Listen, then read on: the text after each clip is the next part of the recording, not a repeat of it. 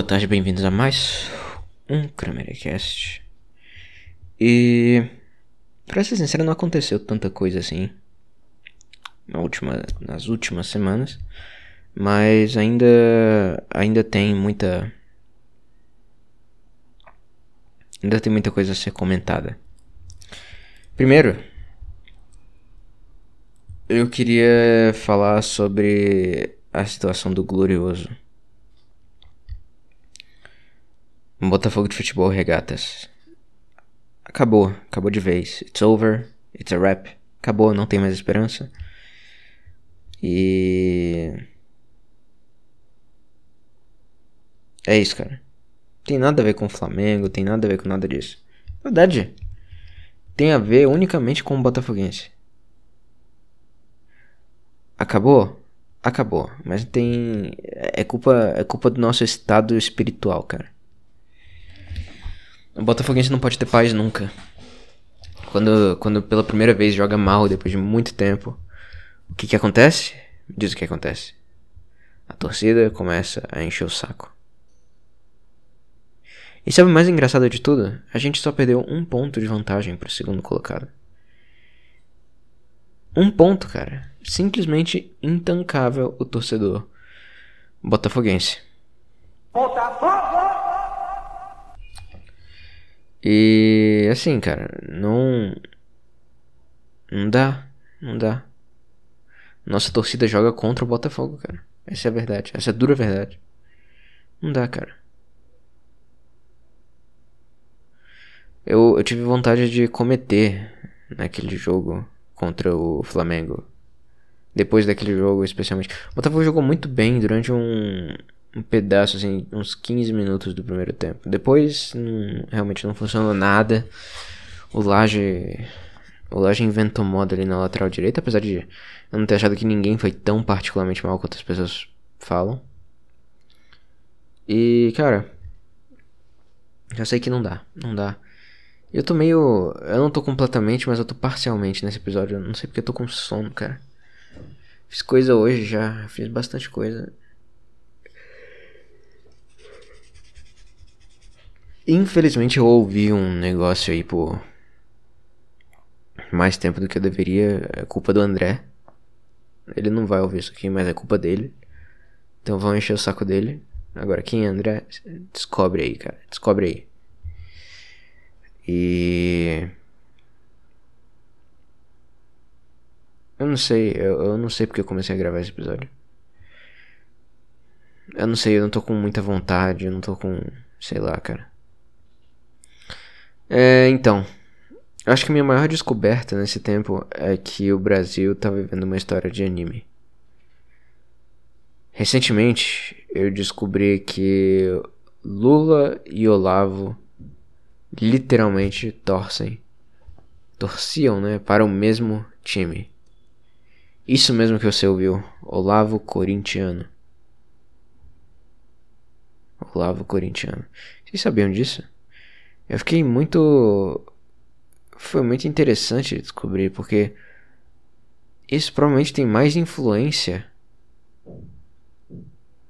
na história do Brasil do que as pessoas dão crédito.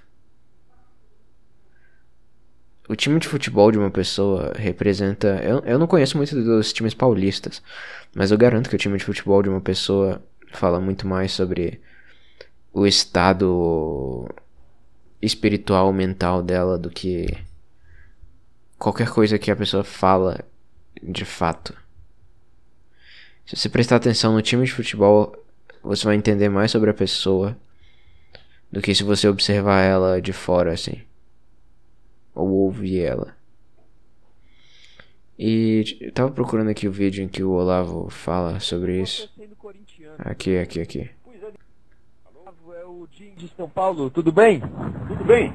Olavo, é, só pegando um gancho na, no, no seu último programa, é, antes de mais nada eu quero dizer que eu admiro você, mesmo você sendo corintiano, viu, Olavo? Pois é, ninguém é perfeito, ó. Eu, agora sou menos corintiano, mas quando eu era moleque era corintiano fanático, fanático. O grande dia da minha vida foi o dia que nós entramos no restaurante, estava todo o time do Corinthians lá sentado, eu peguei autógrafo de todos de uma vez. Alô? Muito bom, cara. Olha o tanto que o Olavo. Vocês sabiam disso, cara? O Olavo é corintiano. O Lula e o Olavo torcem pro mesmo time. Isso é plot twist de anime, cara. Isso é plot twist de anime. Isso, isso explica todo o desfecho da política brasileira. É. É tipo o vilão e o mocinho descobrindo que são irmãos no fim do desenho, sabe? É isso, cara. E só Deus sabe o quanto que isso fala da do Brasil. Cara, é exatamente a mesma coisa do em Samurai X do Shishio e do Kenshin. Os dois eram membros do Ishin Shishi, não sei se fala assim, Ishin Shishi. E os dois foram para caminhos diametralmente opostos. Mesma coisa, cara. Mesma coisa. Eles são completamente diferentes, mas eles ainda são parecidos. Tem tudo a ver, cara. Tudo a ver. Eu não sei o que fazer com essa informação. Eu descobri também que Platinho é corintiano, não sei onde eles colocam ele. Mas, cara, é impressionante, cara. Impressionante. Impressionante. O, o Platinho, inclusive, ele tava abrindo uns spaces no Twitter. É...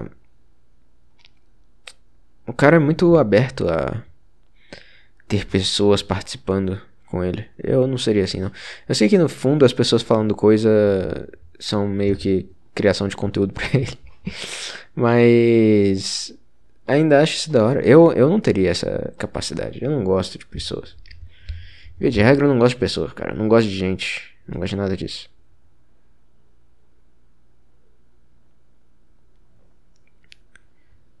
Mas, sei lá, se o cara consegue tirar, bom pra ele.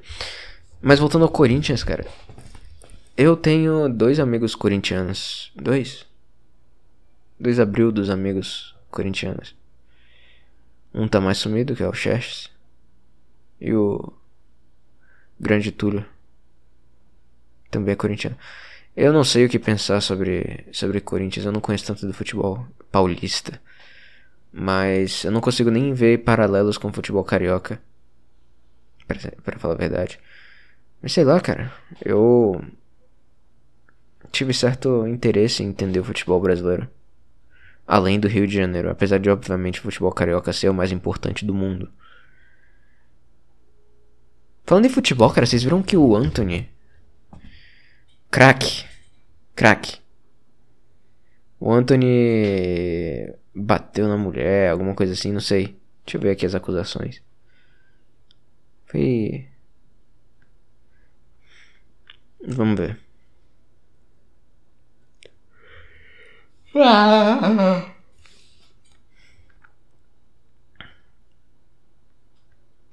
Antes de mais nada,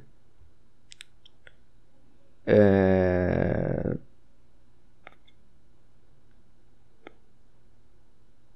Why are we still here? Just to suffer? Every night, I can feel my leg. Disclaimer. Não, não, não invente. Só ouve essa história, ela é muito engraçada. Anthony é, é uma grande figura aí. O cara fica dando, fica dando giro com a bola, cara. Ele é muito bom, ele fica dando, fica fazendo umas piruetas aí. Não, umas piruetas não, fica dando umas voltinhas muito fodas. Novas acusações. Anthony, atacante do Manchester United, recebeu duas novas acusações de agressão, além de Gabi Cavalin. Uma das novas envolvidas é Ingrid Lana, que na época estava em Manchester tratando negócios com o jogador. Ela disse o seguinte à Record TV: Ele tentou relações comigo, mas recusei. Nisso, ele me empurrou contra a parede, machucando minha cabeça. A terceira é Raíssa de Freitas, estudante de direito que teria sido agredida após uma festa em São Paulo em maio de, 20, de 2022. Raíssa estava dentro do carro de Anthony, acompanhado de Malu Ohana, ex-companheira do atacante Dudu do Palmeiras. Cara, só groupie. É literalmente só Maria Maria Chuteira, pô. Só Maria Chuteira. Cara, eu acho que o Dudu nem chegou a jogar com o Anthony. Qual era o clube do Anthony aqui no Brasil? Eu só lembro dele no Ajax. Anthony United. Vamos ver. Opa. Anthony United.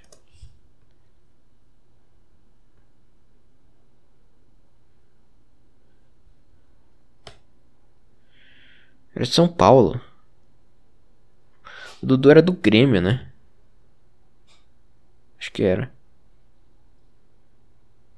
Mas enfim, o ponto é que o, o Anthony. Caralho, ele tem 23 anos. Ele nasceu em 2000, cara. Caralho. A página da Wikipedia dele já tem as controvérsias? já. O negócio aconteceu tem 5 dias, cara.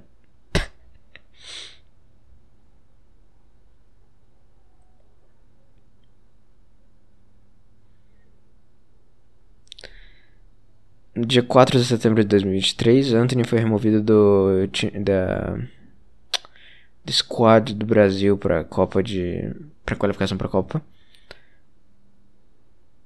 Nas partidas contra Bolívia e Peru, depois de alegações de violência doméstica contra sua ex-namorada. Com o portal midiático Universo Online é, reportando a existência de fotos mostrando a ex-namorada tendo machucados em sua cabeça e sua mão. Isso é muito, muito vago, cara. Isso é muito vago. Muito vago. Porra, essa referência dos caras é BBC. Vamos ver se tem foto. Se não tiver, eu não acredito. Hum, se não tem, eu não acredito, cara. Não tem. Manchester, o Manchester United fez um statement no dia 6 de setembro dizendo, reconhecendo as alegações contra o Anthony, dizendo que eles estão levando a questão seriamente. Mas não vão tomar nenhuma, nenhuma ação até mais informações sobre a polícia de Manchester investigar o caso. Até depois da polícia de... Tá, enfim.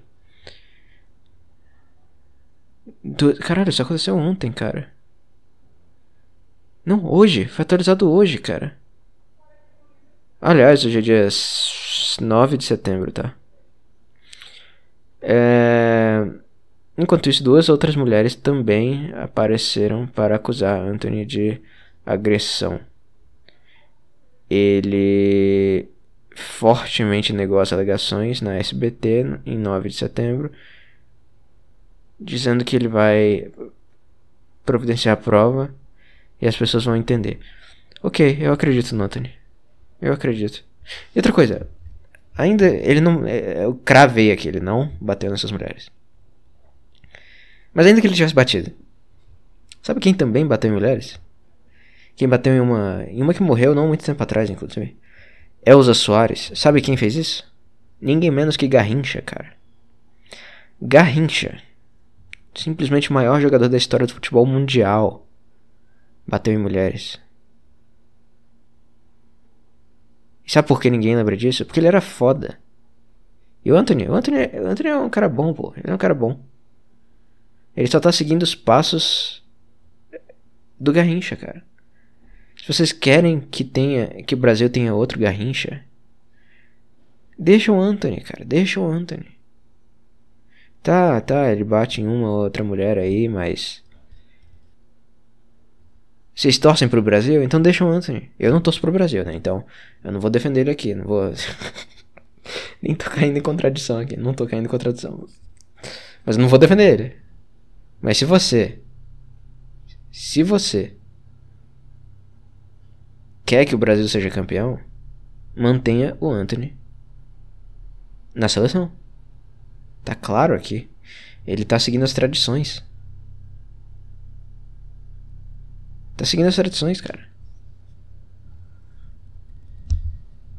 Jogador de futebol é porra louca, cara. Isso aí é até pouco.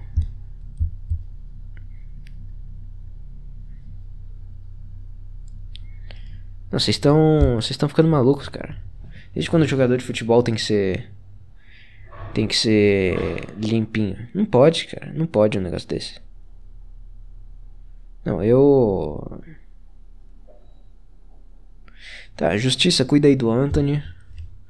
Seja qual for sua conclusão aí. Eu ainda acho que ah, deveria ser resolvido assim. Se você torce pro Brasil, você tem que defender o Anthony. Se você não torce pro Brasil, você quer que o Brasil se foda, você acusa o Anthony. Então o Anthony é um filho da puta. Entendeu? Mas por um lado, ele também tá seguindo o espaço do Garrincha, então eu tenho que. Então ficou. Eh, será que ele é mesmo filho da puta? Eu fiquei. Eh. Não sei, cara. Não sei. Acho que. Bom. Deixa eu ver se tem algum jeito de eu defender o Anthony e enquanto ao mesmo tempo eu falo mal do Brasil. Ou vice-versa. Porque pensa assim. Não, é verdade. É verdade. O Anthony, ele, ele não pode ir pra seleção justamente porque ele tá seguindo o espaço do Garrincha. É isso. Pronto, essa é a minha posição. Essa é a minha posição.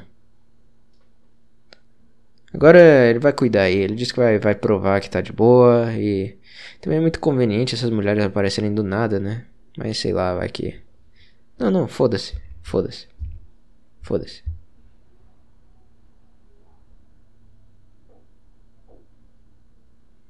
Foda-se. Sei lá, cara. Futebol tá ficando cada vez mais. limpinho. Eu não sei o que pensar sobre esse sobre o surgimento de alguém como o Anthony. Mas eu sei que o jogo do Brasil parece ter sido uma merda. Pelo menos o Neymar marcou gol. Eu fui. Eu fui de 2000. Da era do Barcelona no Neymar. Eu era muito hater dele. Eu gostava dele no Santos. Mas quando ele foi pro Barcelona, não gostei tanto. Não gostei tanto. Achei que ele ganhou muita mídia, sendo que o jogo dele não. Não representava tudo isso. Ele, ele era o terceiro cara do Barcelona, claramente. Mas aqui no Brasil tratava ele como se fosse o cara. Tipo, falando que ele tinha que ganhar a bola de ouro. Não, vai tomar no cu, cara, na moral. Não. Ali, lembra a temporada de 2000 e... 2015 que o Barcelona ganhou? Da, da Juventus? 3x1? 3x1? Foi, ele marcou gol na final, né? Marcou o terceiro gol. Nico falando que ele tinha que ganhar. Vai tomar no cu, bola de ouro, cara. Não, Neymar, ele, ele foi pro time errado. Barcelona é uma merda. E não, foi tudo errado. Aí, PSG. Não gosto do PSG. Nunca vou torcer pro PSG. Quero que o PSG se foda. E meu pau cresça. Mas. É melhor do que o Barcelona, cara. É melhor do que o Barcelona. Primeiro porque o Neymar ali tinha. Ele tinha que carregar o time muito mais do que o Barcelona. Porra, tinha o Messi, Soares, ali Soares. Cara, Soares, nessa temporada do da Champions do Barcelona, ele marcou mais gols do que o Lewandowski. Quando o Lewandowski ganhou a bola de ouro. Ele deu uma caralho de assistência também. Porque o ataque dele era Messi. É, os companheiros de ataque dele eram Messi e Neymar, né? Pô, então não tem como. Então. É muito fácil dar assistência para esses caras, né? Então. Aquilo ali foi fora de curva e o Neymar foi o terceiro ali naquele ataque. Ele foi o terceiro ali, claramente. Mas. Quando ele foi pro PSG, o time é zicado, o time é uma merda. Tá, o time não era uma merda, mas enfim, vocês entenderam. Ele tinha muito mais protagonismo. Ele, ele virou o cara lá. Ele virou o cara. Ele. Ah, mas ele toma cartão de propósito pra. pra ir pro carnaval? Foda-se. Não é esse ponto. Não é esse ponto. Na verdade, isso é bacana. Ele no Santos, cara. Ele no Santos colocava o Santos em outro patamar. Quem lembra, lembra. O Santos ali com o Neymar não dava, pô. Não dava.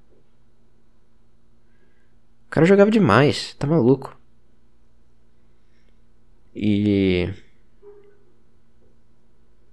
Não sei. Eu não sei onde eu tava querendo chegar, mas o Santos do Neymar era muito foda. As pessoas que jogavam cartola na época diziam que era só escalar o Ganso e Neymar e o resto foda-se. O resto tanto fazia. Eu sei que o Santos não, não tinha defesa tão boa. Eu lembro que ele terminou tipo em nono colocado no Campeonato Brasileiro quando ele ganhou a Libertadores, um negócio assim. Mas. Porra, tinha Neymar, cara. Tinha Neymar, tinha o Ganso. Depois teve Neilton. Grande Neilton, maior do que Neymar. Neilton, maior do que Neymar. Neilton ajudou o Botafogo na Série B em 2015. Oh. Qual foi o ano mesmo? É, foi 2015, né? Ajudou o Botafogo em 2016. Eu, eu tô fechadaço com, com o Neilton. Neilton, cara bom. É. Santos tem uma puta base boa, né, cara? Santos tem uma base boa. Sabe quem foi a revelação do Botafogo? O maior de todos. Ribamar. Esse cara. Esse cara. Hoje tem gol do Ribamar, cara. Hoje tem gol do Ribamar. Já foi. Hoje tem gol do Ribamar, Ribamar. Hoje tem gol do Ribamar, Ribamar. Hoje tem gol do Ribamar, Ribamar. Hoje tem gol do Ribamar, Ribamar. Hum, cara bom, né? Tá, não quero mais. Eu só queria ouvir hoje tem gol do Ribamar. Esse cara é bom, né? Esse cara é literalmente bom. Não tem o que falar. Ribamar é o Ribamar, pô. Hoje tem gol do Ribamar. Ribamar, ele era o craque de clássico. Ele marcou gol em todos os clássicos que ele jogou na vida. Todos. E só golaço também. Ele marcou um golaço no Botafogo, marcou um golaço no Fluminense. Marcou. Aliás, no Flamengo. O gol que eu tô pensando, pelo menos. Talvez ele deve ter marcado golaço no Fluminense também, mas eu tô lembrando do Flamengo só.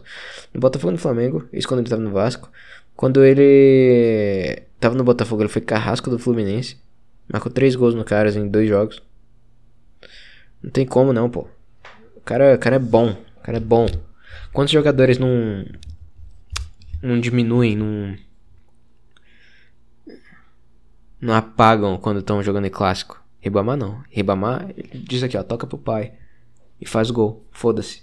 Eu sou o Ribamar, quem é você? Quem é você, hein? Quem é você? A vagabunda capivara. E. Não sei, cara. Não sei, não sei. Eu não sei se tem mais nada de futebol pra comentar.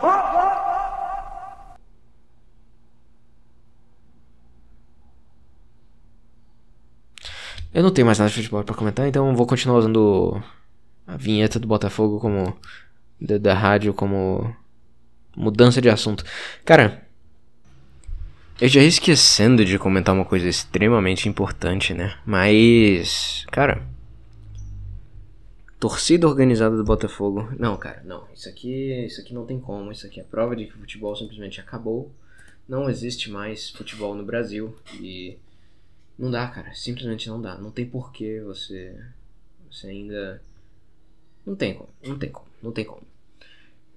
Vocês viram que a torcida organizada do Botafogo foi alvo de retardo mental, né? Nesses últimos tempos. Eu não lembro qual foi a torcida, acho que foi a Fúria, mas não tenho certeza. Tô procurando aqui, inclusive. Eles levantaram uma faixa escrito melhor morto do que vermelho no jogo contra o Flamengo. E claramente ele estava se referindo a vermelho com o Flamengo, né? Porque, bom. Alguém, algum infiltradozinho de merda, porque só pode ter sido, inventou que a frase melhor morto que vermelho era nazista. Nazista, cara. Nazista. Eu vou aqui ler para vocês uma, uma thread aqui da do maior perfil anti-Botafogo da história da humanidade em qualquer rede social. Botafogo antifascista. BFR antifascista. Melhor vermelho do que morto? O coletivo bota. Que porra de barulho é esse, cara?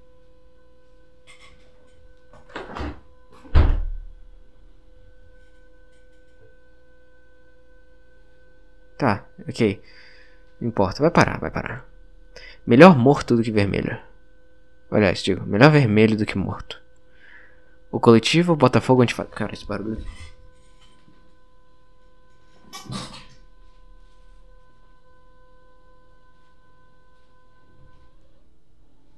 Ah, é geladeira. Agora faz sentido, agora faz sentido. Melhor vermelho do que morto. O coletivo Botafogo Antifascista vem a público por meio desta nota, o que é sempre muito bem escrito, repudiar a publicação de slogan de cunho nazista nas redes sociais de uma torcida organizada do Botafogo. A frase melhor morto do que vermelho surge a partir de uma distorção neonazista do slogan político melhor vermelho do que morto. Difundido nos Estados Unidos durante o período de Segunda Guerra Mundial. Em um contexto do qual o país ingressara no campo dos aliados para o lado da União Soviética e outras nações combater as forças do eixo, da qual faziam parte a Alemanha nazista e Itália fascista. Ah, o auge da popularidade dessa versão distorcida de cunho neonazi. Cara, puta que pariu, cara. Se deu durante o período de durante o período historicamente conhecido como macartismo, macartismo, no qual centenas de estadunidenses sentiram na pele a fúria do senador, fúria, a fúria do senador Joseph McCarthy, McCarthy, que perseguiu, acusou sem provas, julgou e até executou pessoas. Puta que pariu, executou. Tá, beleza. Vamos fingir que isso é verdade. Ao menor sinal, executou pessoas ao sinal, menor sinal de alguma ligação delas com o comunismo. Quem dera, cara, quem dera o McCarthy tivesse sido Pinochet. Por isso, o, Botafogo, o coletivo Botafogo Antifascista, a organização mais anti-Botafogo da história, se posiciona de maneira veementemente contrária a essa infeliz e vexatória publicação, reforçando que ela vai totalmente de encontro com a história do glorioso que enviou atletas para o fronte de combate ao nazifascismo da Segunda Guerra Mundial. Sob Vargas, que era literalmente fascista, mas tudo bem, e que por meio de perseguições e aparelhamento foi o clube mais prejudicado pela ditadura militar, que não tem porra nenhuma a ver com isso. Coletivo, Botafogo antifascista, amando Botafogo e comandando o fascismo. Cara, cara, eu vou, eu vou dar de exemplo um é sobre macartismo especificamente, macartismo. Primeiro, vocês já, já viram o naipe dessa porra, né? Primeiro, é, isso não existia. Isso foi criado em contexto de Segunda Guerra. Ou de. Aí, até eu tô repetindo essa merda. Foi criado no contexto de Guerra Fria. Não tem nada a ver com Segunda Guerra Mundial. Tudo é nazista para esses caras. Tudo é função do nazismo. É impressionante. E. Deus, cara. Os nazistas literalmente estavam eh, do lado dos comunistas, cara. Hitler fez um pacto com Stalin. Eles não. Ai meu Deus. Eu não vou provar isso porque eu tenho certeza que qualquer ouvinte do Cramericast entende isso, né? Vocês entendem. Vocês são. Eu acredito em vocês. E. E assim, eu queria dar um destaque pro negócio do macartismo, porque isso eu acho que é bem interessante. O cara falou que teve perseguições e acusações sem provas, né? tinha muitas provas. Tinha muitas provas. Alguns intelectuais que já mencionei aqui, tipo o Rexford Tugwell, que ele trabalhou pro Roosevelt, pro Roosevelt 2 no caso, o FDR. Ele elogiava a União Soviética abertamente. Ele acreditava em eugenia, ele dizia que os Estados Unidos tinham que procurar é, uma sociedade mais me mecanicista, mais parecida com indústria, como a União Soviética só que ele misturou um pouco de eugenia, que aliás foi exportada para os nazistas. Hitler elogiava muito o FDR.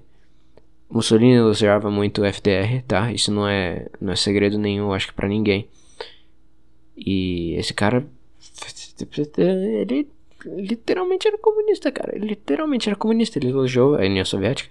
Várias pessoas elogiaram a União Soviética.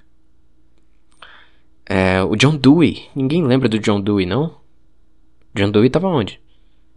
Tava no Brasil? Teve um jornalista que ganhou Pulitzer que ele negou abertamente a existência de fome na União Soviética e negou o Holodomor. George Durante, nome desse cara.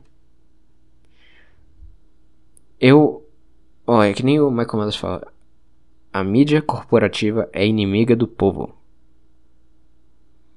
E os mais honestos entenderam isso até na mesma época. O Arthur Miller, que é o, o cara que escreveu Morte de um Caixeiro Viajante, Death of a Salesman, também escreveu The Crucible, que inclusive o The Crucible é uma. Eu não sei a tradução para português. É, é, uma paródia do macartismo. Tipo, o cara zoou o macartismo, só que depois ele, ele denunciou exatamente essa mesma infiltração comunista. Aqui, é, aspas para Arthur Miller. Dado, dada a profundeza da nossa aliação do capitalismo uh, failing capitalism do nosso do, do, da época teria sido intolerável ver os paralelos entre as instituições sociais dos fascistas e nazistas e aquelas da União Soviética. Union, como que é Union em português? Que negócio que todo mundo odeia. Sindica é, isso. Sindicatos que é, é... Porra, puta que pariu, tá, tá difícil. Eu tô, tô, tô com um pouco de sono, cara, não vou mentir não. Tá difícil traduzir. Captive Trade Unions, organizações jovens de massa, polícia secreta, informantes no trabalho e nas casas, massas de, de prisioneiros políticos e, no centro de tudo, a idolatria do Estado e de seu líder. Todas essas surgiram no sistema soviético. Fascismo e nazismo foram imitações de formas soviéticas.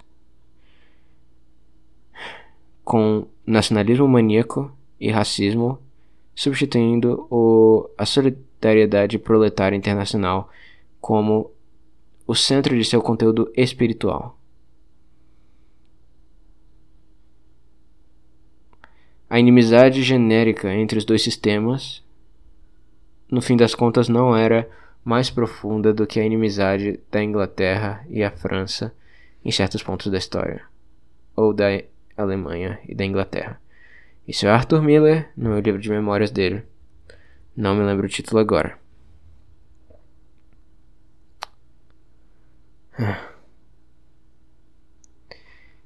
É, é, é, não, eu não aguento, cara. Eles mataram. Eles querem matar o futebol, cara. Eles querem matar o futebol, progressistas não. É, é o mesmo negócio do Gamergate, cara. Assim, quando você para pra pensar, não faz muito sentido você associar jogos com política. Mas. Meio que acontece, né, cara? Meio que acontece. Meio que acontece. Por quê? Porque para progressistas não existe nada que não seja político. Pronto, provou. Eu acabei de provar aqui, Botafogo antifascista. Inimigos do Botafogo. Difícil, cara. Difícil. É... Eu lembrei de um vídeo que eu assisti que era do Gokanaro. Eu gosto do Gokanaro. Ele tá meio comunista pro meu gosto e black pilado pra caralho. E ele também tá muito político, isso é chato. E ele tem política de adolescente, sabe? Revolucionário, esse tipo de coisa. Isso, só que ele é, ele é mais inteligente do que a maioria dessas pessoas, o que não é muito difícil, convenhamos. Ele realmente é um cara mais. É... Eu não vou falar culto, mas ele é mais. Enfim, deu pra entender. E. Aquele vídeo dele o Video Vigilante é para mim uma obra-prima. Ele fez sketches invocando crime e castigo. A primeira parte era o crime, a segunda o castigo. Ele Ele é um cara bom. Ele é um cara bom. Os argumentos dele foram bons. E, enfim, ele tava. A primeira parte foi falando do Ethan Klein. Ele encheu o saco desse assunto, nunca mais falou sobre. E a segunda parte foi sobre o YouTube sendo uma merda. E censurando algum tipo de conteúdo e promovendo coisa muito questionável, esse tipo de coisa. Enfim, não importa. O ponto é que ele fez um vídeo recentemente falando sobre depressão de um streamer famoso. Eu não sou um cara que vê stream. Eu não sou um cara que vê stream. E ele tava falando do XQC, que eu. A única coisa que eu conheço do XQC é que ele era chato pra caralho jogando Among Us com o PewDiePie e uma galera lá. Insuportável. E ele. E ele protagonizou. Não, mentira, ele não protagonizou. Mas ele fez parte. O protagonista dele foi a, foi Alexander Boltes. Aliás, romeno-americana. Tô fechadaço com ela. Romênia e Estados Unidos. Não tem o que pedir mais, cara. Só país da hora. Só país da hora. Eu baixei uns livros da Romênia, inclusive, pra ler. Não em romeno, obviamente, mas. Enfim, não vem ao caso. Mas o, o XQC ele perdeu em três turnos. Ele tomou o checkmate do. Do. Most Critical. Penguin Zero. Charlie. Tomou um checkmate no xadrez numa semifinal de torneio aí. E. a reação dela é maravilhosa. Mas o XQC foi o cara que tomou no cu, no caso. Então. É.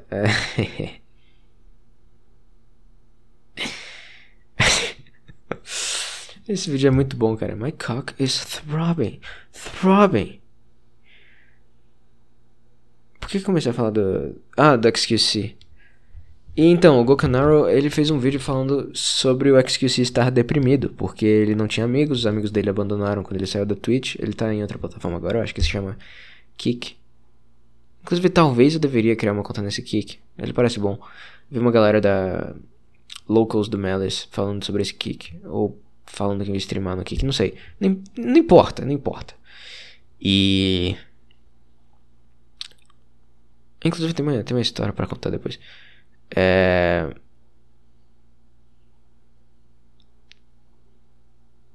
A vida do, do, cara tá uma merda. Tipo, ele não, não tá mais muito motivado para nada.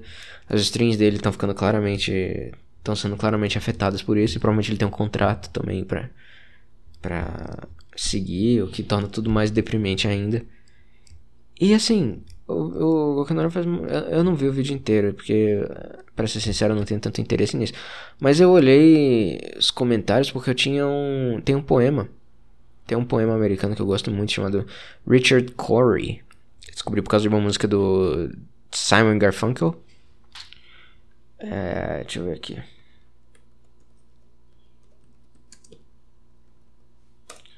Richard Corey. Acho que o nome do autor é Edwin Arlington Robinson, eu acho que é. Enfim, deixa eu pegar aqui a música.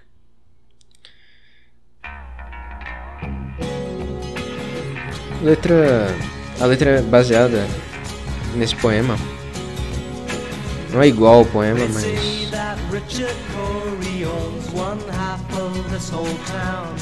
With political connections to spread his wealth around. Born into society, a banker's only child. He had everything, everything a man could want power, grace, and style. But I work in his factory and I curse the life I'm living And I curse my poverty And I wish that I could be Oh, I wish that I could be Caralho. Essa música tem um. Ela tem um número de dislikes muito alto, cara. Que coisa horrível. Ó, o que tá acontecendo na letra é basicamente é, o Paul Simon pegou esse poema do Edwin Arlington Robinson, que se chama Richard Corey, e a história é basicamente de um cara super rico, ricaço pra caralho.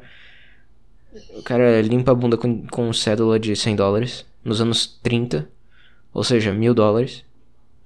E assim, é um cara muito, muito rico.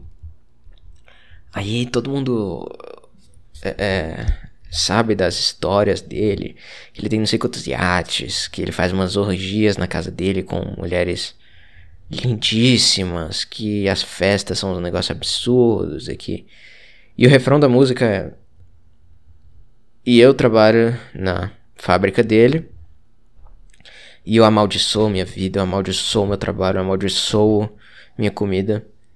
E eu queria muito, eu queria muito, eu queria muito ser Richard Corey. Só que no último estrofe.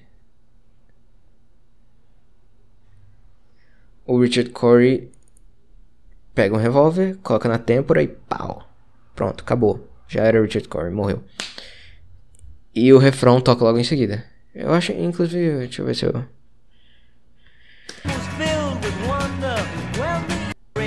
Aqui.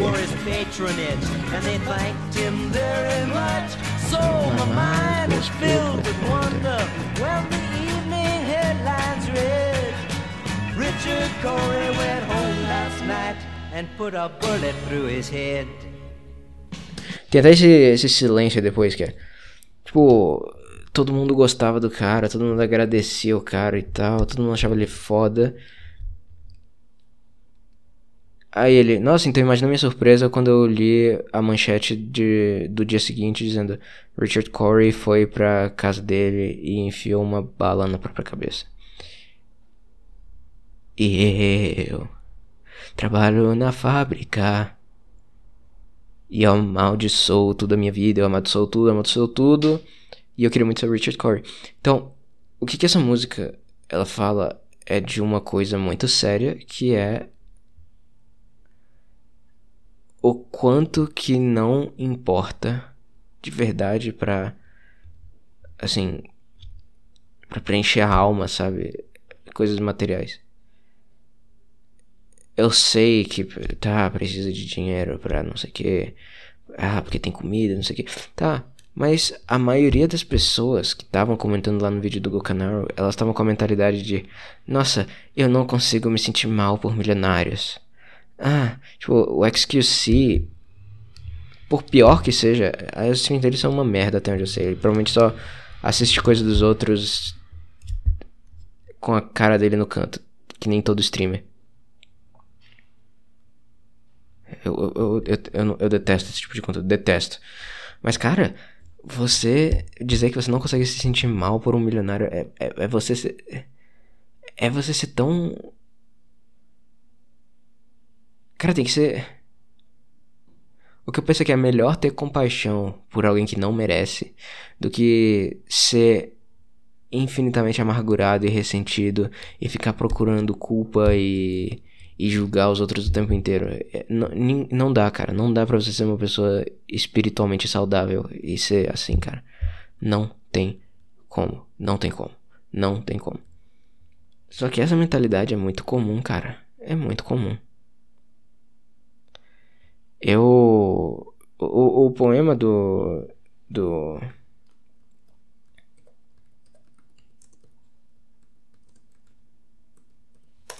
Do, do cara lá. Ele é ainda mais, na minha opinião, ele é ainda mais. Como que eu digo? Mais seco do que a música. Porque a música ainda conta uma. Uma certa. Uma certa progressão. E tem o refrão pra. pra não é criar expectativa, mas para dar mais perspectiva, né? Mas no poema original, você só percebe que quem tá narrando é um cara que que trabalhava na, na fábrica no último estrofe. Aqui. Provavelmente tem tradução. Na verdade eu sei que tem tradução. Mas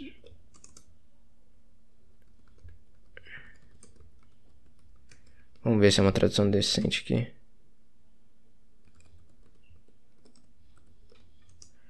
Vamos ver aqui, vamos ver. Richard Corey, que tá escrito errado. Começou muito bem. Ah, tem duas traduções diferentes aqui.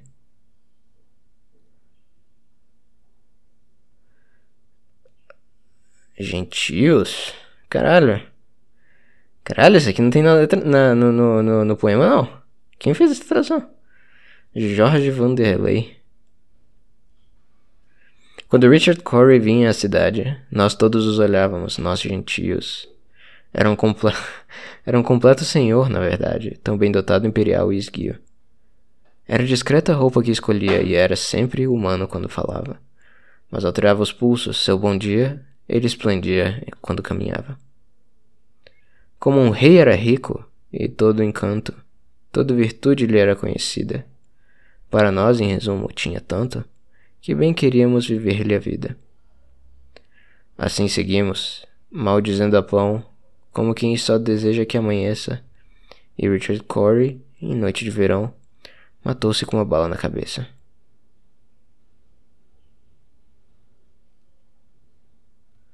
Essa outra tradução aqui não tem. Não tem métrica? Não, não é métrica. Pelo não rima. Talvez não tenha métrica também. Quando Richard Corey. Nossa, Jesus Cristo, isso aqui não. Ah, não. Ia à cidade. É, a pessoa que digita errado. As pessoas na calçada se voltavam para ele. Era da cabeça aos pés um cavalheiro. Os traços nítidos, senhor, senhorial, senhorialmente esbelto. Hum, não gostei desse. Sabia vestir-se, mas sem afetação. Quando falava era sempre muito humano. Todavia, o coração acelerava-se ao ouvi-lo dizer bom dia. E ao andar, dir-se-ia que tinha uma auréola.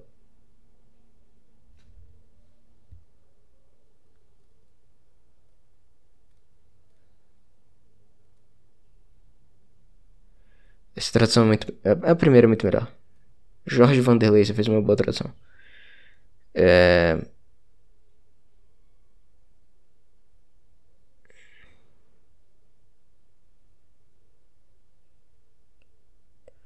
Tá. Enfim. O que eu quero dizer. Eu não vou ficar aqui discutindo tradução. Mas o que eu quero dizer é que tem, tem um. O que eu vejo muito nessa mentalidade socialista de Twitch, o caralho a 4, é que esse pessoal, eles não são realmente preocupados. Quem foi que falava isso? Foi, foi o Jordan Peterson? Talvez tenha sido, mas eu acho que. Eu percebi que essas pessoas não é que elas gostam dos pobres, elas só odeiam ricos. Essa frase é de alguém conhecido, eu não sei quem é. Eu acho que é o Jordan Peterson, mas não tenho certeza. E. Você consegue imaginar viver uma vida. Primeiro, eles politizam tudo. Sabe como é progressista, né, cara? Tipo, tudo é política para essas pessoas. Tudo. Sem exagero de. Sem, sem figura de linguagem, sem nada. Tudo é política para essas pessoas. E tudo é baseado nesse ressentimento. Então imagina o estado mental de você ficar assim o tempo inteiro inteiro. Não dá, cara. Deve ser uma vida muito miserável. E.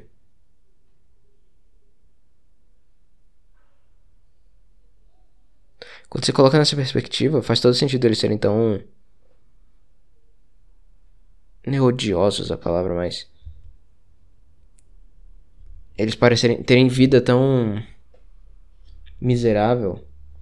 Em todos os sentidos, na verdade não só de serem miseráveis com os outros, mas de também nunca estarem satisfeitos com nada. É, sei lá, cara. É uma mentalidade que eu definitivamente não partilho. Eu fico triste vendo pessoas que eu gosto indo em caminhos assim. Que não acontece tanto, pra ser sincero, mas definitivamente acontece. não, não é. É algo perfeito. E. Sei lá, cara, quanto mais as pessoas entram nessa coisa de política no sentido mais vulgar da coisa, mais elas ficam assim. Nossa, eu lembrei agora de um cara que eu vi no Twitter que zoou um TikTok retardado comunista, claro. E era um cara que trabalhava tipo na Sony, uma coisa assim. Fez um TikTok literalmente comunista, eu não tô exagerando, não. Ele era do tipo, ah, tem que matar capitalista. E. Isso que ele fez com um humor. Haha. um humor zoomer, sabe? Dos zoomers mais novos, não dos zoomers da minha idade. Os zoomers já estão ficando velhos, cara. Mas tá, enfim. Ai, ai, ai que eu tô querendo dizer é que essas pessoas elas veem um negócio assim e elas acham da hora. E o cara que tweetou isso. O, o cara tweetou isso e um maluco deu um quote tweet dizendo: Isso me parece uma espécie de cocomelon que se coloca pra adolescentes de 18 a 20 anos. Adolescentes não, mas eu quero chamar eles de adolescentes. que enquanto eles estão esperando o Hassan Piker aparecer de novo na stream. Porque o Hassan Piker é aquele. É o maior comunista de Twitch que criou toda essa merda que veio pro Brasil. Ele não criou, provavelmente, mas enfim. E ele notoriamente faz streams de nada, sabe? De, sem conteúdo. Ele sai pra fazer não sei o que e fica meia hora fora. Até meia hora, não sei. Nunca parei pra ver uma stream dele. Mas esse é um meme, que ele. As streams dele são mais vazias do que com ele falando merda. E ele fala muita merda. Então o cara falou: Ah, isso aqui é tipo um cocomelon para colocar enquanto o Ração não voltou pra stream. E cara, a reação das pessoas foi um negócio absurdo. Eu peguei para ler os quote tweets. e era todo no, no, no tipo: Nossa. Eu lembro de um particularmente engraçado. Muito interessante esse seu comportamento de ficar incomodado com TikToks políticos. É, socialistas e não sei o que, não sei o que, mas não se incomodar com não sei o que. E o cara ficou. Ele fez uns sete tweets em sequência. Lembrando que o Twitter aumentou a, o limite de caracteres recentemente. Recentemente não, já tem uns três anos. Mas aumentou o número de caracteres para 240, 280. E ainda assim a pessoa fez uns 5, 6 tweets ou 7, não sei. Em sequência, assim, falando disso, cara. Tipo. Aí eu, ah, beleza, vamos ver o perfil dessa pessoa.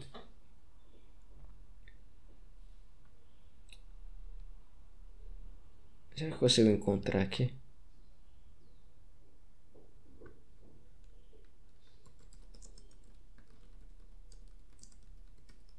Reviewer.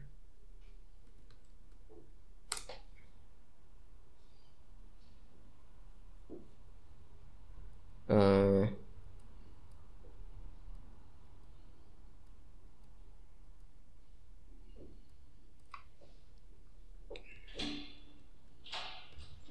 Comel. Eu não sei pesquisar coisa no Twitter, velho. Achei. Achei.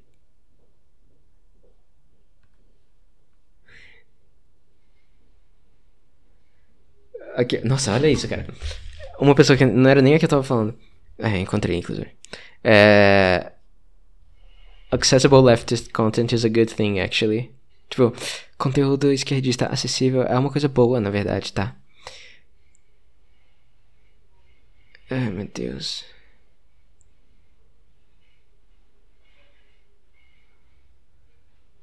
Ai, ai, ai, que. Meu Jesus Cristo, essas pessoas não têm alma. Ah, teve uma, teve uma brasileira aí. A primeira coisa que vem na tua cabeça quando ele se fala de esquerda, radical, Ciro Hassan fala muito sobre sua personalidade. Por que que eu... Por que eu... Por que eu dei esse acento? Esse... Esse acento é ótimo. Esse... Sotaque. Deixa eu ver. É lógico que é. Só tem coisa de anime nessa porra, é lógico. É lógico. É lógico, cara. Comunidade de anime, vocês são. Tá precisando de um anime gate aí, hein? Tá precisando de um anime gate. Nossa, tem. Odeio essas contas que só ficam dando RT, cara. Fala alguma coisa, filho da puta. Como é que essa pessoa não tem personalidade, né? Tem alma uma pessoa dessas? Não tem. Claro que não. Caralho, é só RT, cara. Literalmente só RT. Jesus Cristo. Ah, teve alguma coisa do Kanye West aqui. Tá falando mal.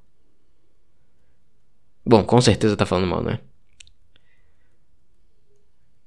Por que, que eu tô vendo? Por que, que eu tô scrollando isso ainda, cara? Menina Milenar é o nome do, do, do perfil. Puta que pariu, pênis de baleia. É o, a tag. Puta que pariu, cara. O que, que eu tô fazendo da minha vida? Deixa eu fechar essa merda. Dá não, dá não, dá não. É. E. Esse é o tipo de gente, cara. Esse tipo de gente. Deixa eu voltar lá pros negócios. Eu só queria pegar a thread do cara mesmo. É... Vamos ver se foram sete mesmo. Um, dois, três, quatro, cinco. Foram cinco. Tá, eu errei. Coloquei dois a mais. Mas ainda assim, cara, se você fez cinco tweets em sequência por causa de um cara que só fez uma piada com um TikTok retardado, você tem, você tem probleminha, cara. Você tem probleminha. Vocês veem um cara vendo é, TikToks com tema político e vocês ficam malucos? Por quê? Comportamento muito interessante. Aliás, é, aliás, não é isso. É, além disso, no fim do dia, uma grande demografia do TikTok são crianças. Você acha que uma criança vai ficar mais vai ser mais receptível à teoria esquerdista vai lendo artigos gigantescos ou um TikTok chamativo que tem o mesmo ponto? Eu não consigo encontrar uma coisa errada que tem nesse no que ele está fazendo. Esquerdistas ficam se atacando eh, por coisas idiotas mesmo quando a pessoa concorda com tudo que você faz. Faz isso fazer sentido para mim. Make it make sense. E, e, e vamos até dizer que isso realmente é a primeira exposição de uma pessoa de 25 anos à teoria, entre aspas. Esse TikTok é o melhor exemplo do que você que tem por aí? Não, mas serve e é digerível. Meu Deus, cara. Se você, se você der para alguém o manifesto ou o estado da evolução, eu garanto que eles não vão passar da primeira parte. Cara.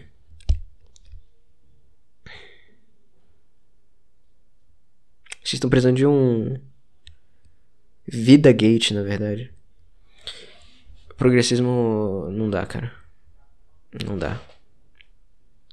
As pessoas realmente vão enfiar em absolutamente tudo. Os gamers entenderam isso, por isso que teve tanto, tanto rompimento. Boa parte dos, dos caras do Gamergate não eram, não eram sequer de direita no começo. Acho que, eu realmente acho que eles foram radicalizados pela, pela histeria esquerdista. Aliás, vocês já sabem que quem. quem nossa, isso aqui. Nossa. Isso não foi planejado, mas. Vocês sabem que quem falou sobre o Gamergate no começo e. Foi no Brett Bart. Ele fez cobertura do Gamergate perfeita. Foi o Milo Yiannopoulos, né? Vocês souberam que o Milo Yiannopoulos morreu? Ele foi substituído. Sabe aquela história de garota feminista rodada e enfim, tudo mais que eventualmente vira crente e quer moralizar em cima de outras pessoas? O Milo Yiannopoulos é exatamente a mesma coisa. É exatamente a mesma coisa. Porque agora. ele debateu com o. Com Destiny. Que eu, odeio Destiny, cara. Eu odeio Destiny. Ele foi. Ele foi um merda com o meu mano Glink. Ele se recusou a debater o Curtis Jarvin. No Lightwave. O Destiny é um merda. Só que o, o Destiny tava. Ele participou dessa. Dessa volta do Milo. O Milo voltou agora como um cara vestido igual, sei lá. Igual a minha avó gostaria que eu me vestisse se ela estivesse viva. É, com, o cabelo dele não tá mais pintado. Ele perdeu todo o charme de provocador dele. E. Ele tava tentando argumentar pro Destiny que. Primeiro, o Destiny é um degenerado do caralho. A esposa dele ele tem um relacionamento aberto e tudo mais. E o, o Milo tentou usar isso. Que, pelo que entendi, a esposa do Destiny tá grávida. E o Milo disse: Ah, se você conseguir provar que esse é seu filho, que essa criança é sua. Aí o Destiny virou pra ele e falou: ah, É, de criança você entende, né? Porque. que o Milo tem uma história de que ele foi introduzido ao. Ao mundo gay por um padre quando ele tinha 14 anos. Então o Destiny deu uma cutucada. O Milo perdeu completamente a capacidade dele de ser, tipo, rápido e de ser inteligente. Cara, o, o, ele tava argumentando, ó, Estados Unidos, ele tava argumentando por uma teocracia. Ele tava sendo contra a liberdade de expressão, tá? Ele, ele perguntou: Por que que pessoas que. Aquelas perguntas retóricas, sabe? Por que que, que a gente ouvia que direitistas no Brasil, boomers direitistas no Brasil, por que que uma pessoa que abertamente está desrespeitando e não sei o que lá, deveria ter direito de se expressar? E, e sabe, esse tipo de. E o Milo. É... Eu não sei se ele já era católico. Ele tinha uma relação complicada com religião. Mas agora ele virou tradicato. Eu acho que ele é sedevacantista, não tenho certeza. E. Ou seja, não é católico, né? E. Ah, não, porque o. Vaticano II. ah, cara, foi uma desgraça, cara. O Milo perdeu completamente o... a capacidade de- dele de ser provocador. Ele era fantástico nisso no passado, mas não dá. Não dá pra manter isso sendo tão carola quanto ele tá querendo parecer. E tá muito artificial, cara. Todo mundo sabe que você é gay, cara. Não, não, não, não, não tenta fazer isso, cara. Não tenta fazer isso. Tá, tá, tá horrível, cara. Todo mundo sabe. Eu lembro do Milo. Eu lembro do Milo. É. Eu lembro que tinha uma. Ele fazia uns discursos, umas palestras, não sei, pelos Estados Unidos. Aliás, ele falou em deportar pessoas, cara. Ele falou em deportar pessoas que tinham comportamento X, Y, Z. Só que ele mesmo é britânico e tá falando nos Estados Unidos, sabe?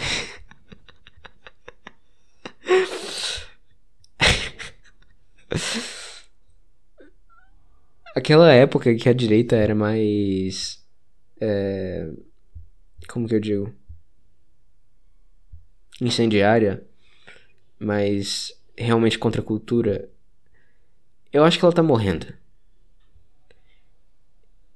Eu acho que ela tá morrendo. No- no- eu falo contra a cultura não no sentido de não ser. de que a direita vai virar establishment agora, mas no sentido de que. Eles eram mais revoltados, sabe? Eu achava aquilo maravilhoso, cara. Eu achava aquilo maravilhoso. Tinha uma união, tinha uma mistura de humor com essas coisas que era maravilhosa. Mas agora eles estão mais. Carola, sabe? Eles estão mais. Guilherme Freire. Um circle jerk do caralho. Eu não gosto disso, eu acho isso horrível. Mas a boa notícia é que isso também abre. Isso também cria mais divisão, né? E eu amo divisão, cara. Eu amo divisão. Eu quero mais que. Eu quero mais divisões, cara. Quanto mais dividido for, mais difícil de. Qual a palavra?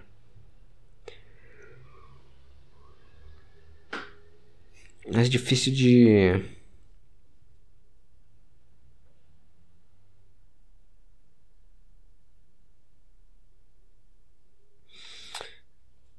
Não é contra. De...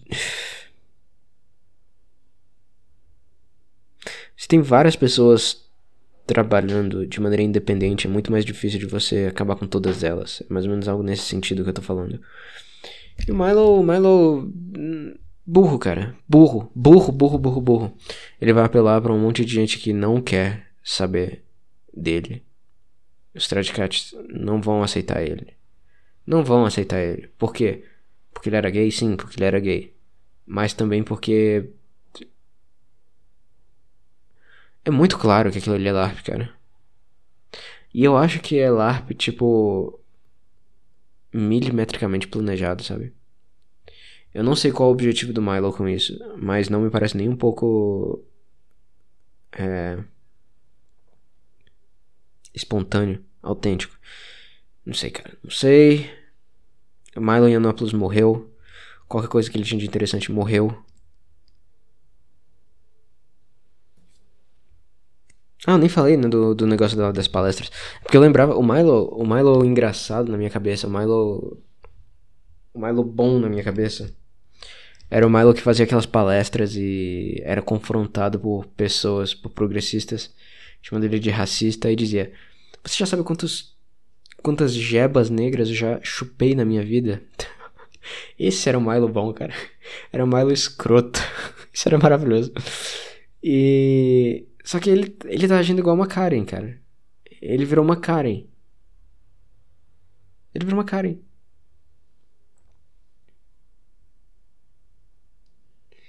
Tá. Eu não tenho mais nada pra falar do Milo. E eu também não tenho nada pra falar de. Desse tipo de assunto. Cara, eu tô decepcionado. Eu vou continuar.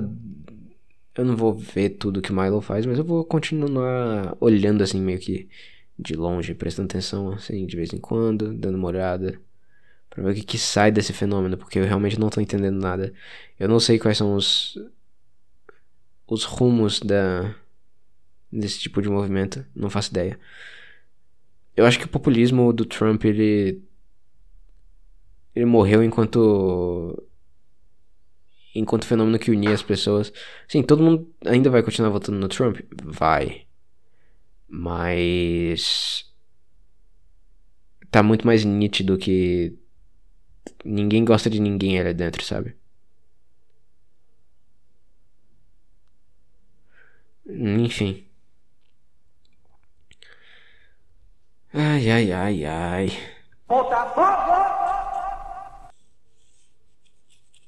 Não me lembro porquê, mas eu.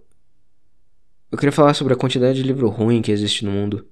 Cara, existe muito livro de mumble jumble. Espiritual. De. Cara, tem muito livro ruim no mundo. Eu precisava comentar isso porque escrever é uma coisa tão difícil. Tão difícil. Eu, toda vez que eu tento escrever alguma coisa, eu falo em voz alta para encontrar erros e releio.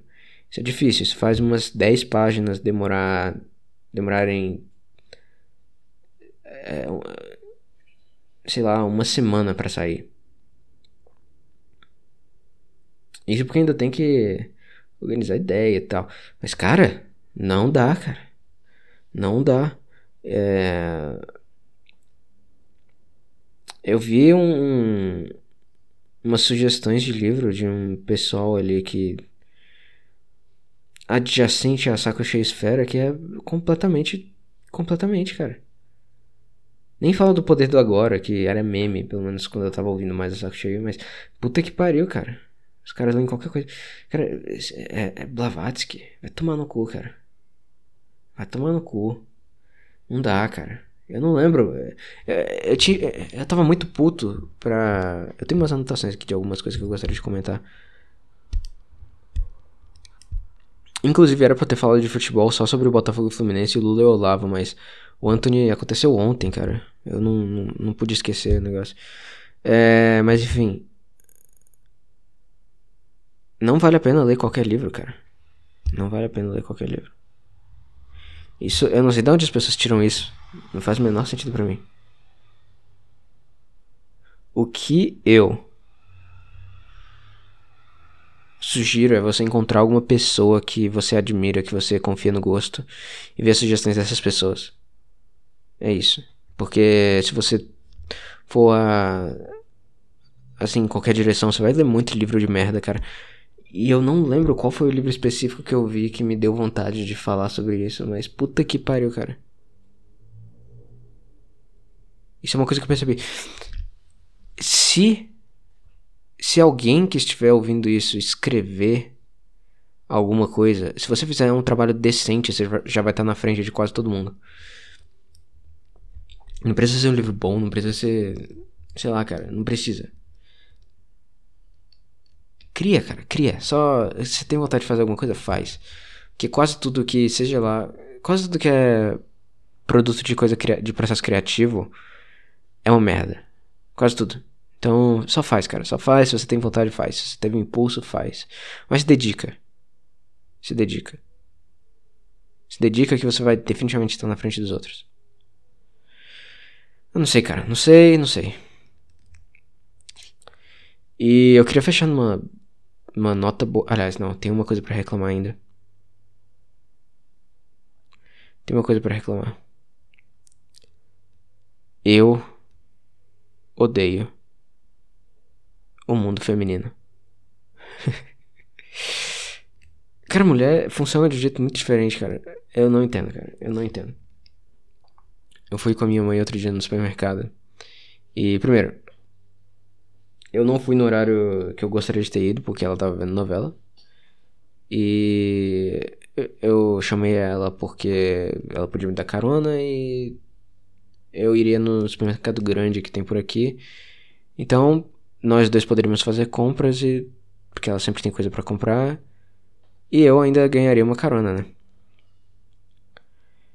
E eu também tô com dinheiro por causa de gastos que eu não tive tanto no mês passado, eu tô com um pouco mais de dinheiro na, no meu vale, então eu poderia comprar alguma coisa pra ela. Que não aconteceu hoje, mas aconteceu outro dia. Enfim, não importa. É.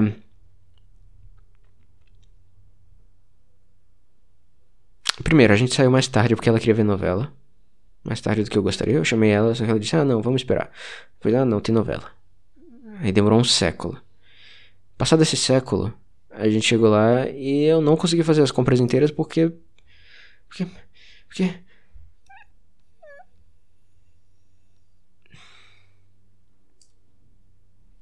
Ia fechar o supermercado.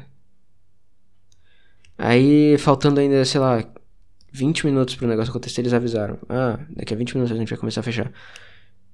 E ficou maluca, ficou maluca.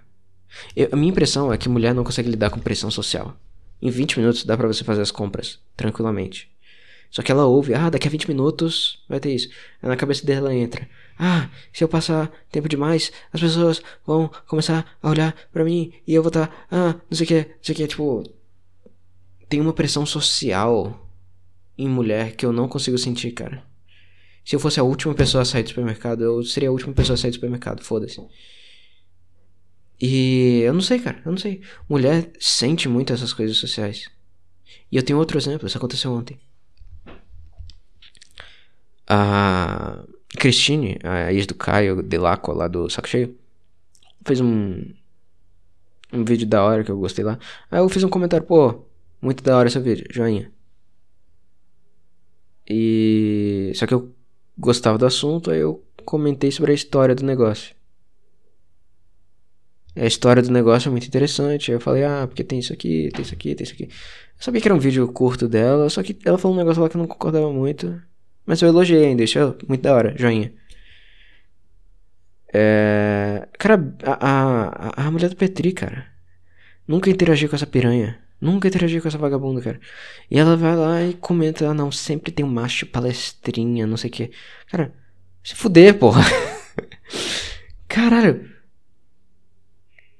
É, é, tipo, é, a minha impressão é que essas mulheres na, em redes sociais, elas criam uma caricatura de todas as experiências dela e jogam em todas as pessoas que estão na categoria que elas mesmas criaram na cabeça delas. Tipo, essa categoria não existe. Ou ela é completamente diferente do que ela imagina. Tipo, o que eu acho que ela tem na cabeça é ouvinte saco cheio. Tipo, eu nem ouço saco cheio tem muito tempo. Eu não sigo ela, eu não tenho interesse em nada que ela faz. Eu acho que ela estragou um zilhão de programas. Tipo, eu não quero, não quero interagir, nunca, nunca mandei hate contra ela, nunca fiz um comentário negativo nem nada. Inclusive, apesar de tudo defendido durante aquela confusão lá da, do processo e tal. E cara, eu apoiei até financeiramente esses caras. Filho da puta. Filho da puta. Cala a boca, piranha. Não tô falando com você, vagabunda. Aí. e. A vagabunda capivara.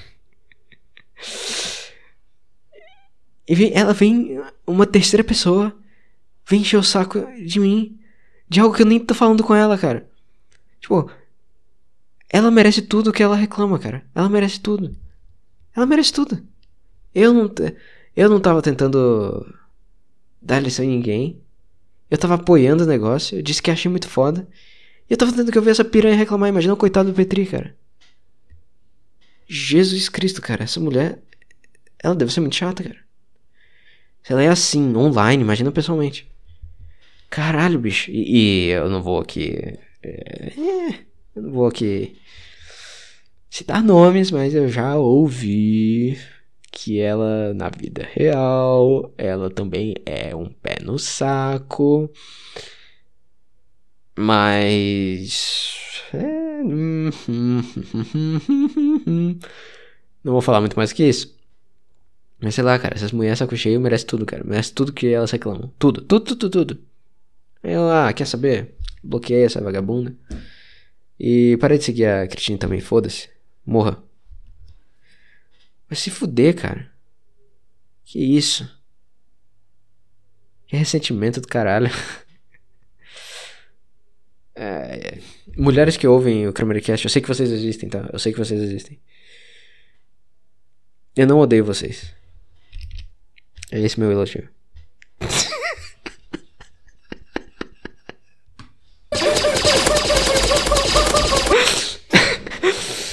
Ai, ai, vocês me conhecem.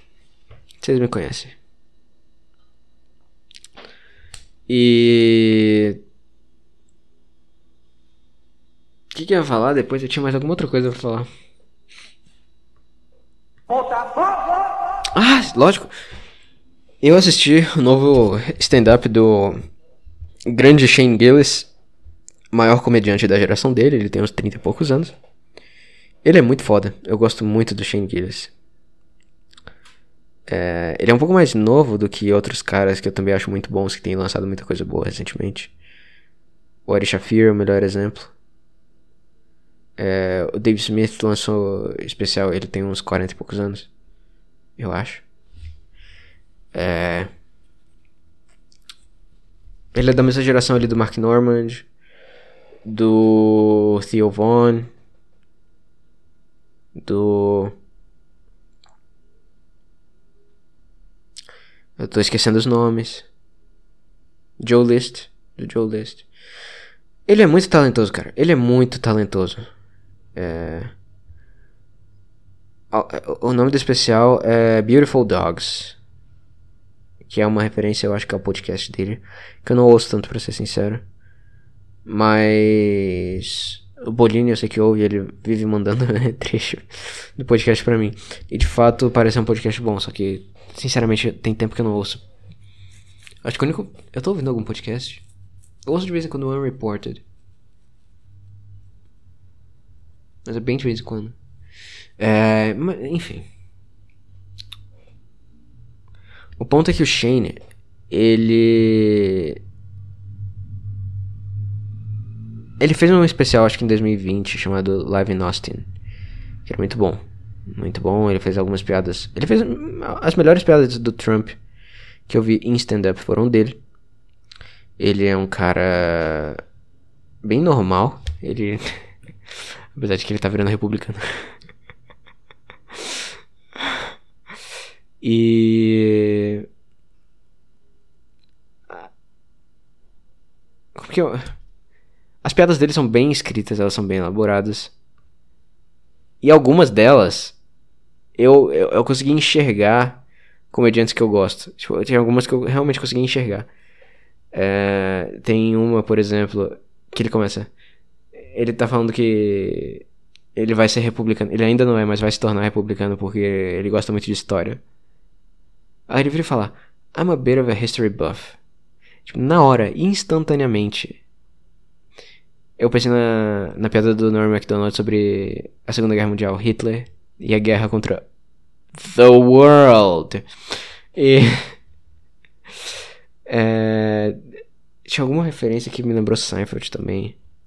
Só que eu não lembro agora qual que foi. É, ele também já comentou que tinha muitos caras com síndrome de Down na família dele. E ele fala sobre parecer ter síndrome de Down mesmo sem ter. Porque ele fala que visitou, por exemplo. Cara, eu não vou conseguir contar as piadas dele, mas ele falou que ele visitou um. Um memorial, alguma coisa assim, do George Washington. Ele fez a tour inteira pela casa do George Washington. Ele visitou os lugares onde os escravos ficaram e tudo mais. Só que foi na época do, do coronavírus, da histeria completa. Então ele tava de máscara. Então, se você ver só os olhos dele, você acha que ele tem down. Você acha que ele tem down. Ele fala: eu realmente tenho pessoas com Down na minha família. Eu. Eu desviei. Tipo, eu, eu, Eu não tenho down por um tris, por um fio de cabelo. E ele realmente parece ter down, cara. Ele realmente parece. e. e to... Aliás, tudo que ele falou de pessoas com síndrome de Down é... reforça muita coisa que eu já tinha ouvido. Curiosamente. Mas não vou spoiler também. É... Eu gostei muito, cara. Eu gostei muito da vibe dele. Ele parece estar muito mais feliz do que no Live em Austin. O cara tem uma história muito, muito foda. Ele era um cara meio que desconhecido, o podcast dele era pequeno, é, ele não era meio underground e tal. Aí o SNL chama ele para ser um dos roteiristas e descobrem o podcast dele que ele fez algumas piadas completamente nonsense que. Tipo. Era nonsense, cara. E ele foi cancelado. E porque ele foi cancelado, um monte de comediante grande descobriu ele, meio que apadrinhou ele. O Norm MacDonald falou com ele é, é, sobre o que aconteceu. O, o Bill Burr falou dele, o Dave Chappelle falou dele depois, mais tarde. Aí ele fez Live in Austin. Aí. Acho que ele fez Live in Austin antes do Chappelle. Enfim. Acho que Stan Hope também falou dele. Aí do nada o cara tava no Legion of Skanks, tava sendo entrevistado pelo, sei lá, Michaela Peterson entrevistou ele e. Cara, muito doido, muito doido. O cara conheceu todos os heróis dele, foi. Todos os heróis vivos do stand-up mesmo. Ele foi reconhecido por todos eles como um cara bom. E esse especial foi. Foi muito, muito bom. Gostei muito. Beautiful Dogs, vocês não vão encontrar na Netflix porque vocês moram em um shithole country, como diria o presidente Trump. E... Mas tem, tem torrent disso, tá? Tem torrent. Eu sugiro muito. Shane Gillers é um cara bom. O Live in Austin tem no YouTube. Tá? Então, é isso. É isso, é isso. Aliás, aliás, aliás, aliás. Eu tenho, eu tenho uma amiga. A minha amiga da, da comunidade do Melis, ela é judia. Ela não gosta de stand-up, cara. Isso, isso me incomoda muito judeu que não gosta de stand-up. Isso é, isso é, é uma contradição. Aliás, eu, eu, alguns estereótipos de mulher judia eu meio que confirmei, tá? Eu meio que confirmei. Não tanto. É, alguns, não todos, tá? eu não tô pensando em Jewish Princess do Frank Zappa, tá? Eu não tô pensando nisso. Nem em algumas coisas que o Ari Shafir falou no, no Jew, mas Algumas, ó. Outras eu definitivamente estou pensando. É. Sei lá, cara. Eu tô. Eu tô animado de conhecer pessoas de culturas diferentes. Uma das coisas que eu mais gostei de ter tido contato na, no Locals do Melis é com pessoas diferentes. Isso é uma coisa que eu aprecio muito. E algumas eram até inteligentes. Oh, inteligentes. Eram até informadas de ativamente me desejar um feliz 7 de setembro. Feliz independência do Brasil. Aí eu parei pra pensar. Cara, no Brasil ninguém liga muito pra independência, né? Tipo, independência é só um. Só um feriado. Só um feriado. E eu acho que é por conta do positivismo. Porque o positivismo odiava a monarquia. Então, a independência é indissociável da monarquia. Indissociável. Então, mais uma herança positivista aí. Pra juntar com outro episódio. Enfim, assistam Belos Cachorros do Shane Gillis. Eu vou nessa. Eu não sei o que pensar desse episódio. Não tô muito satisfeito não, mas. É, foi da hora. Foi da hora. Eu precisava gravar, né? Já tem duas semanas. É isso, cara. É isso. Obrigado a Deus. Visitem cramericast.xyz. E sigam no Twitter Emerald Underline Not. E sigam no Instagram Not Underline Emerald Underline. E. Tem todos os links lá no cramericast.xyz, então visita lá. Enfim, foda-se, tô indo. Adeus e boa tarde. Boa tarde. Feliz 9 de setembro.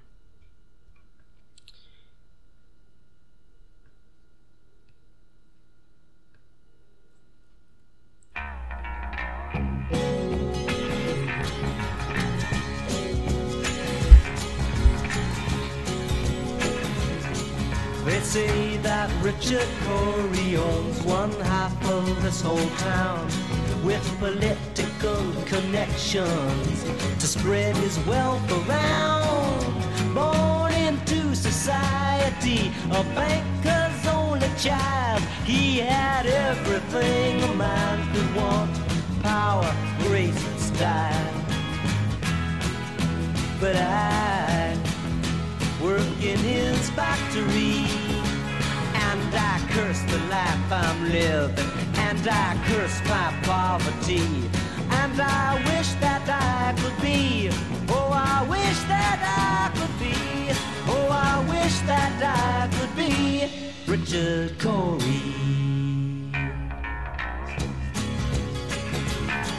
The papers print his picture almost everywhere he goes. Richard Corey at the opera, Richard Corey at a show, and the rumor of his parties and the orgies on his yacht. Oh, he surely must be happy with everything he's got. But I, I work in his factory. And I curse the life I'm living. And I curse my poverty. And I wish that I could be. Oh, I wish that I could be. Oh, I wish that I could be Richard Corey. He really gave to charity. He had the common touch. And they were grateful for his patronage. And they thanked him very much. So my mind was filled with wonder when the evening headlines read. Richard Corey went home last night and put a bullet through his head. But I, I work in his factory. And I curse the life I'm living. And I curse my poverty. And I wish that I could be. that I could be Richard Torrey.